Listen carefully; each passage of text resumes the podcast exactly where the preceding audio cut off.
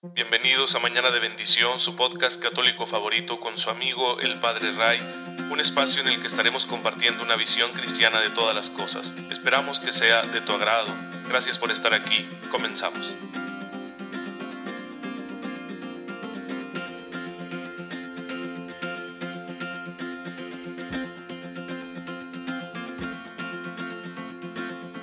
Muy feliz jueves eucarístico, queridos hermanos. Bienvenidos a su podcast católico favorito. Mañana de bendición, soy su amigo el Padre Ray. Espero en Dios que se encuentren muy, pero muy bien, gozando de cada cosa buena que el Señor ya está poniendo en sus vidas. Hay que pedirle siempre la gracia, y la gracia Él nos la da con generosidad. Claro, la gracia, aunque Dios quiera dárnosla, siempre tenemos nosotros que aprovecharla, tomando la decisión libre de, de dejar actuar a esa gracia. Y la gracia se va a manifestar en nuestra vida en la medida en que estemos haciendo oración, en la medida que tengamos un diálogo con Dios, una vida espiritual seria, profunda. Porque eh, Dios nos hizo libres y nuestra libertad tiene que acoger su gracia. Si no, pues entonces Él no nos va a forzar, no somos sus títeres. No fue su propósito controlarnos cuando nos creó, sino enseñarnos a amar para que viviéramos en plenitud. Claro que el pecado pues ha roto esa armonía con la que Él nos creó y sin embargo nos ofrece la salvación en Jesucristo nuestro Señor para que volvamos a recuperar ese estado de gracia inicial, pero para ello tendremos que ser ahora unos colaboradores de la gracia, unos libres cooperadores de la gracia. Por eso decía San Agustín, el que te creó sin ti, no te salvará sin ti. Es decir, cuando Dios nos creó, no nos pidió nuestra opinión porque no existíamos pero para salvarnos sí que requiere nuestra colaboración. No porque a Dios le falte poder para salvarnos, sino porque Él quiere que nos salvemos en el amor y el amor exige libertad. La libertad es la condición sin la cual no se da el amor y por eso nos hizo libres. Es por eso que sabemos que la gracia no es una especie de magia que vaya a actuar sin nosotros en nuestra propia vida. Y bueno, pues miren, hay tantos hermanos y hermanas nuestros que ya lo lograron que le dijeron que sí a la gracia de Dios y por lo tanto se han convertido en las personas más felices de la tierra, incluso aunque muchos de ellos vivieron situaciones bien complicadas en su vida personal, por ser fieles a Jesús, situaciones de adversidad, de persecución, de contradicción, incluso hasta esas terribles luchas internas que también como hijos de Dios llegamos a tener, porque somos seres humanos y estamos rodeados de, de fragilidad y nuestra fragilidad en ocasiones nos traiciona y nos lleva a entrar en conflicto con nosotros mismos. O se aprovecha el enemigo de Dios, ¿no? Y nos presenta tentaciones y pues también es duro en, en ocasiones rechazar una tentación, porque una tentación aparece como una forma de satisfacer las ganas que tenemos de sentirnos amados. Y aunque la lógica te dice, no te vayas por ese camino, pues hay partes de ti que dicen, sí, hombre, no pasa nada. Y ahí es donde está esa lucha interna que todos tenemos y, estas personas a los que veneramos como santos las han tenido. No han desconocido esas luchas y sin embargo con la gracia de Dios triunfaron y por eso la iglesia nos los presenta todos los días para que nos sintamos inspirados por su ejemplo y hagamos un camino semejante al de ellos. Hoy quiero contarles de San Asterio de Petra, un hombre que vivió en el siglo IV. Era un monje que llegó a ser sacerdote y era tan virtuoso que la comunidad, como se acostumbraba en aquel entonces, lo pidió para ser obispo en esa pequeña ciudad de Petra que se encuentra donde inicia el desierto arábigo, la península arábiga. Y bueno, empezó a pastorear a su grey, ¿no? Como un buen servidor de Cristo. Sin embargo, era un tiempo de convulsión religiosa. Se había dado la doctrina de Arrio que negaba la divinidad de Jesucristo y como era una forma, ¿cómo decirlo? El arrianismo se presentaba como algo muy atractivo, porque parecía presentar la fe como algo más racional. Porque decir que Jesús es Dios, que un ser humano es Dios, pues es algo que está bien cañón y mucha gente nunca lo va a aceptar. Entonces había la tentación entre los cristianos de decir, bueno, ¿no será que Jesucristo nuestro Señor es Dios, pero en un sentido moral, porque Él ha hecho mucho bien y vivió santamente, y, y en fin, ¿no? Era más o menos por ahí por donde se movía la doctrina de Arrio. Y en un principio, fíjense, Asterio, obispo de esta ciudad, se hizo arriano. Se convenció del arrianismo y empezó a, a profundizar en esta doctrina y la fue extendiendo entre sus fieles. Sin embargo, no sabemos por qué razón, en el concilio, en un concilio local en la ciudad de Sárdica, el año 347, al que él asistió, negó el arrianismo y volvió a la fe católica. Y de hecho contribuyó muchísimo a desenmascarar las intrigas que estaban planeando los arrianos para ganarse el favor del emperador, que de hecho lo lograron. El emperador Constancio, ¿sí? no Constantino, sino Constancio, un descendiente de Constantino, lo desterró a los arenales de Libia, porque se había hecho católico, ¿sí? y él quería, Constancio quería que todos los obispos fueran arrianos. Así que como él se resistió, lo desterró. Solo saldría de su destierro cuando ya terminó Constancio como emperador y vino un nuevo eh, emperador Juliano y entonces ya a los que estaban desterrados por su antecesor los devolvió a sus sedes episcopales. Después aparecerá en otro concilio local, el de Alejandría, en el año 362, al lado de uno de los grandes defensores de la fe católica en contra del arrianismo, San Atanasio, que era el obispo de Alejandría. Y es precisamente San Atanasio quien nos cuenta la vida de San Asterio de Petra. En los escritos de San Atanasio, que son muchísimos, él habla, hace un elogio de este obispo, del cambio que tuvo, de la conversión interior que tuvo y de cómo de ser un detractor de la fe católica se convirtió en uno de sus grandes defensores, como si fuera un San Pablo del siglo IV, y cómo gracias a él se descubrió que era lo que estaban planeando los arrianos, y cómo con su vida pues dio testimonio, ¿verdad? Dio testimonio eh, por, por haber sido exiliado, por haber sido, se, se permitió a Asterio ¿no? vivir una situación así a causa de su fe. Y son a estos hombres a los que llamamos confesores, que sufren persecuciones y sufren torturas, pero no llegaron a morir mártires. Así que San Asterio se le considera un confesor de la fe. Pues bueno, San Atanasio hace un elogio de este gran obispo y nosotros podemos ver cómo incluso estando alejados de la fe, como incluso profesando una herejía, Dios trabaja en los corazones y puede llegar a ser grandes santos. Sí, este hombre ya era un católico, pero luego se dejó llevar por esta herejía y negó su fe católica durante un tiempo y después se reconvirtió y empezó a defenderla. Y es decir, ese pecado de herejía no le impidió convertirse en el gran santo que Dios quería que fuera. Tal vez tú y yo hemos estado en una situación semejante, tal vez en algún punto de nuestra vida no hemos sido tan católicos, tal vez hemos creído alguna cosa que es contraria a la fe católica. Yo recuerdo, claro, que yo era un, jovencillo, ¿no? Muy, muy ingenuo y, muy falto de herramientas de conocimiento, pero eh, yo estuve estudiando mucho con los testigos de Jehová y con los mormones en mi adolescencia y a veces les creía algunas cosas. Y en medio de mis locuras intelectuales juveniles, pues yo intentaba hacer una conciliación así como que de todas las religiones, ¿no? Yo decía, pues si Dios es Padre, Hijo y Espíritu Santo, se parece eso mucho a la Trinidad de divinidades que encontramos en el brahmanismo, ¿no? Es Brahma, Shiva y Vishnu, y entonces seguro que es lo mismo todo. Y ahora que ya conozco mejor la historia de las religiones me doy cuenta que para nada, pero en aquel entonces yo podría decir eso.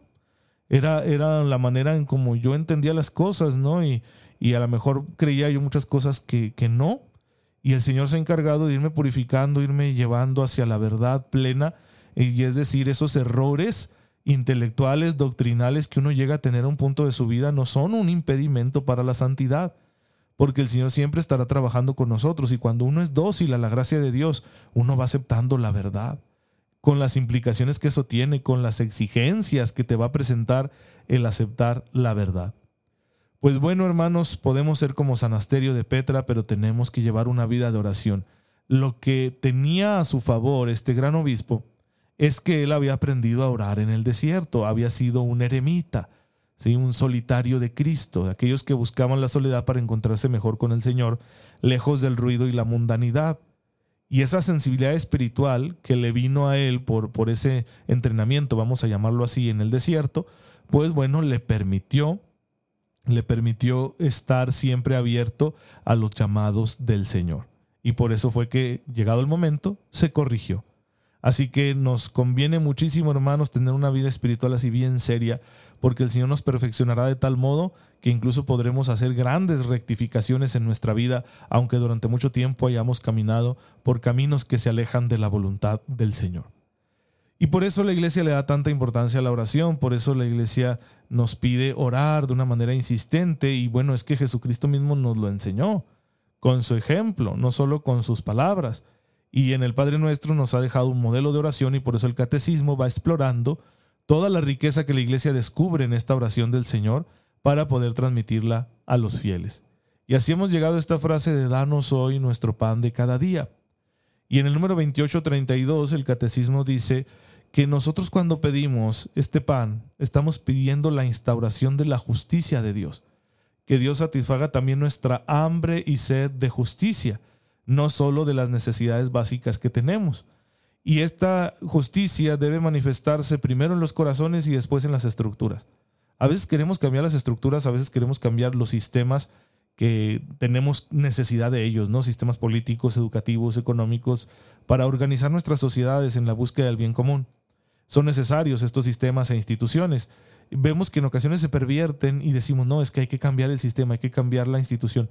Ciertamente hay fallas estructurales que uno necesita corregir y puede hacerse, pero miren, ¿quién hace los sistemas? ¿Quién hace las instituciones? Es el hombre. El que primero necesita vivir la justicia es el ser humano. Dice el catecismo, no hay estructura justa sin seres humanos que quieran ser justos. Por eso fallan nuestros sistemas e instituciones. Los cambios institucionales y sistémicos que debamos realizar en nuestra sociedad tienen que estar precedidos por un cambio personal y eso es lo más difícil de lograr.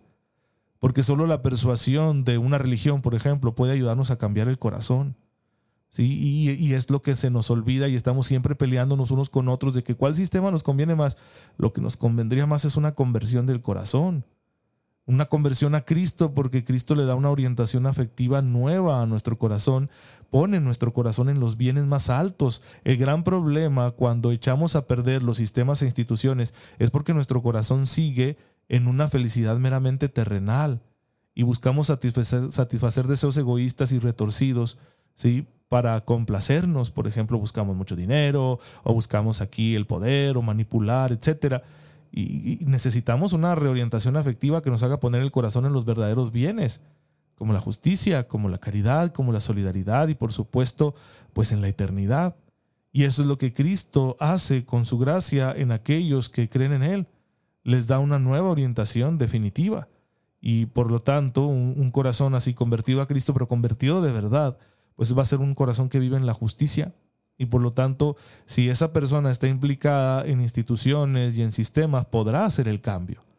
Tiene uno que cambiar primero. Tenemos que empezar por nosotros. Así que hay que denunciar las injusticias que se presenten a nivel sistémico o a nivel institucional, pero sobre todo tenemos que con honestidad denunciar nuestras propias injusticias para que el Señor nos ayude a convertirnos. Y es lo que hacemos en el sacramento de la penitencia, de la reconciliación, cuando nos confesamos. Vamos y delante del ministro del Señor reconocemos cuáles son nuestras injusticias. Es muy importante ese valor que tiene la confesión como un acto de humildad, como un acto de reconocimiento honesto de nuestras propias fallas para que el Señor nos dé la gracia pues de reparar los daños y de rectificar nuestros caminos. Y bueno, también esta petición, dice el catecismo en el número 2833, es, habla de un pan nuestro, uno solo para muchos. Nos invita a la solidaridad, al compartir.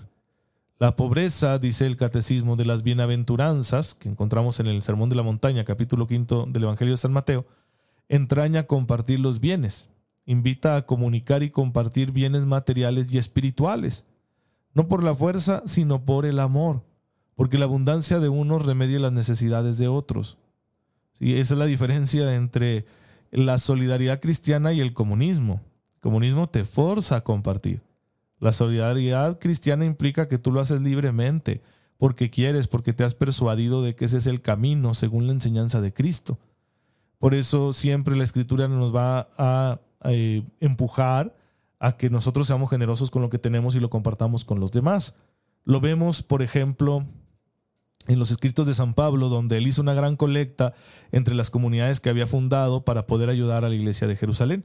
Y, eso fue una obra muy buena. Así lo hemos hecho como cristianos durante siglos y lo vamos a seguir haciendo. ¿sí? Es un sano comunismo, vamos a decirlo, si quieres utilizar este nombre. ¿sí? un socialismo cristiano pero que no, no parte de una lectura marxista de la realidad donde todo se ve bajo el lente de la lucha de clases sociales, no, sino que vemos la realidad desde el cristal puro que es Cristo, ¿sí? desde la visión de hombre que Cristo manifiesta a través de la revelación, desde la antropología que surge de Cristo. Y por eso sabemos que el verdadero conflicto está en el interior de cada uno, no solo en las clases sociales o en los grupos. Hay que tener cuidado con los colectivismos y hay que tener cuidado con lo que se llaman las políticas identitarias, ¿no? Porque hacemos tribus y nos desgarramos. El verdadero problema está en el corazón, donde estamos batallando todos los seres humanos, está en nuestro interior. Ahí es el, campo de batalla donde el Señor quiere triunfar, porque si Él triunfa, entonces el hombre será todo lo bueno que puede ser y dará muchísimo, ¿no? El hombre convertido puede dar muchísimo fruto y puede contribuir a que este lugar, este, este mundo, perdón, sea un lugar mejor. Por eso decía San Benito, ora et labora, ¿sí? Ora como si todo dependiera de Dios, trabaja como si todo dependiera de ti. Es una máxima cristiana que muchos grandes santos han enseñado. Ora et labora es en latín, como lo decía San Benito, y que en mexicano lo diríamos a Dios rogando y con el mazo dando. Dios es providente, sí, Él cuida de nuestras necesidades, sí, pero va a satisfacer nuestras necesidades a través de nuestro propio trabajo, a través de nuestras ocupaciones, a través de nuestra amorosa entrega. Por eso hay que rezar y hay que trabajar. Y así es como se va a manifestar la divina providencia en nosotros para que llevemos una vida digna y el Señor se hará cargo de nuestras necesidades para que no la pasemos mal. Yo esto lo he comprobado muchísimas veces, ¿eh? muchísimas veces. Lo bueno que es Dios cuando tienes una necesidad económica. Y en mi familia, yo bendito sea Dios como sacerdote no tengo ninguna necesidad. Los sacerdotes ganamos muy poco, pero lo poco que ganamos es libre. Y tenemos esa ventaja, ¿no? Porque no tenemos que pagar renta, no tenemos que pagar servicios y no tenemos una esposa, unos hijos que nos exigirían un poco más, ¿verdad? No tenemos eso. Claro, algunos tienen a sus papás y sus papás dependen de ellos y, verdaderamente para algunos sacerdotes es duro en ese sentido. Pero la gran mayoría tenemos esa ventaja. Sin embargo, en mi familia, en la historia de, mi mamá y mi papá, eh, muchas veces hubo grandes carencias económicas y Dios nunca nos, nos descuidó. Yo recuerdo que mi papá se emocionaba mucho porque cuando yo estaba en el seminario y había un tiempo así de mucha crisis económica en la casa y yo me sentía a veces muy tentado a salirme del seminario por esa razón, pues eh, mi papá me contaba que un, tanque de gas duró un montón, ¿no? Y, cocinas y te bañas. Y recuerdo que mi papá me decía que había durado seis meses ese tanque de gas, un tanque de no, no sé cuánto, estos cilindros, ¿no? Que aquí en México son tan comunes que llevan ahí unos, unos eh, eh, camioncitos de carga, ¿no? Por las calles de las colonias.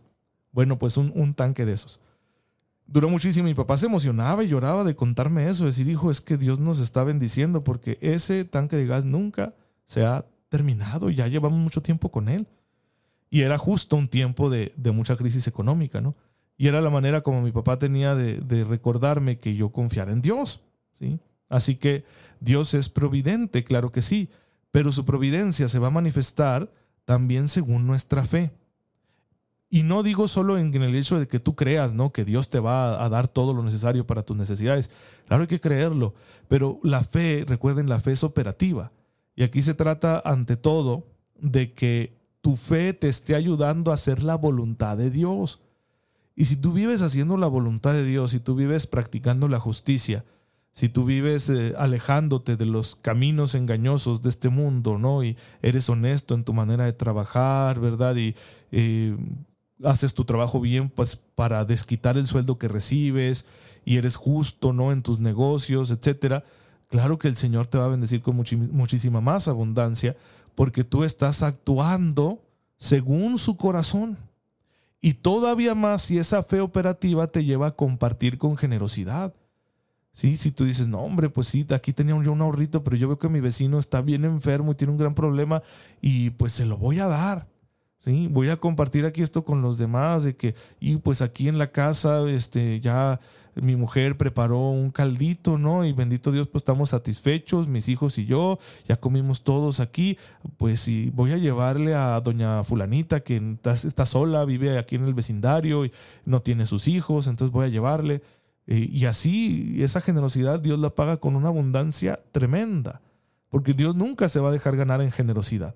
Pues bueno, Recuerden que la fe tiene que ser operativa, tiene que llevarnos a esta clase de vida, una vida de honestidad y una vida de generosidad, y entonces el Señor va a ser más que providente con nosotros. Y todo eso está implicado cuando decimos, danos hoy nuestro pan de cada día. Como pueden ver, cada frase del Padre Nuestro tiene un gran significado y por eso aquí estamos con mucha paciencia explorándolo en este podcast de Mañana de Bendición que bueno, se va a terminar, vamos a terminar con el Padre Nuestro y vamos a terminar con el recorrido que hemos hecho durante cuatro años con el Catecismo de la Iglesia Católica y ya veré después este, qué sigue, ¿no? Porque pues todos queremos que se quede mañana de bendición, pero vamos a ver qué, qué viene enseguida para que podamos seguir compartiendo. Padre, te damos gracias porque en tu infinita bondad satisfaces nuestras necesidades, sobre todo cuando trabajamos con honestidad y somos capaces de ser generosos y solidarios con los que nos rodean. Haz que tu Espíritu nos ayude a siempre confiar en ti y al mismo tiempo trabajar con esperanza por tu reino. Tú que vives y reinas por los siglos de los siglos. Amén. El Señor esté con ustedes. La bendición de Dios Todopoderoso, Padre, Hijo y Espíritu Santo, descienda sobre ustedes y los acompañe siempre. Muchas gracias hermanos por estar en sintonía con su servidor. Cuídense mucho por favor porque sigue esto de la pandemia. Rueguen por mí, yo lo hago por ustedes y nos vemos mañana, si Dios lo permite.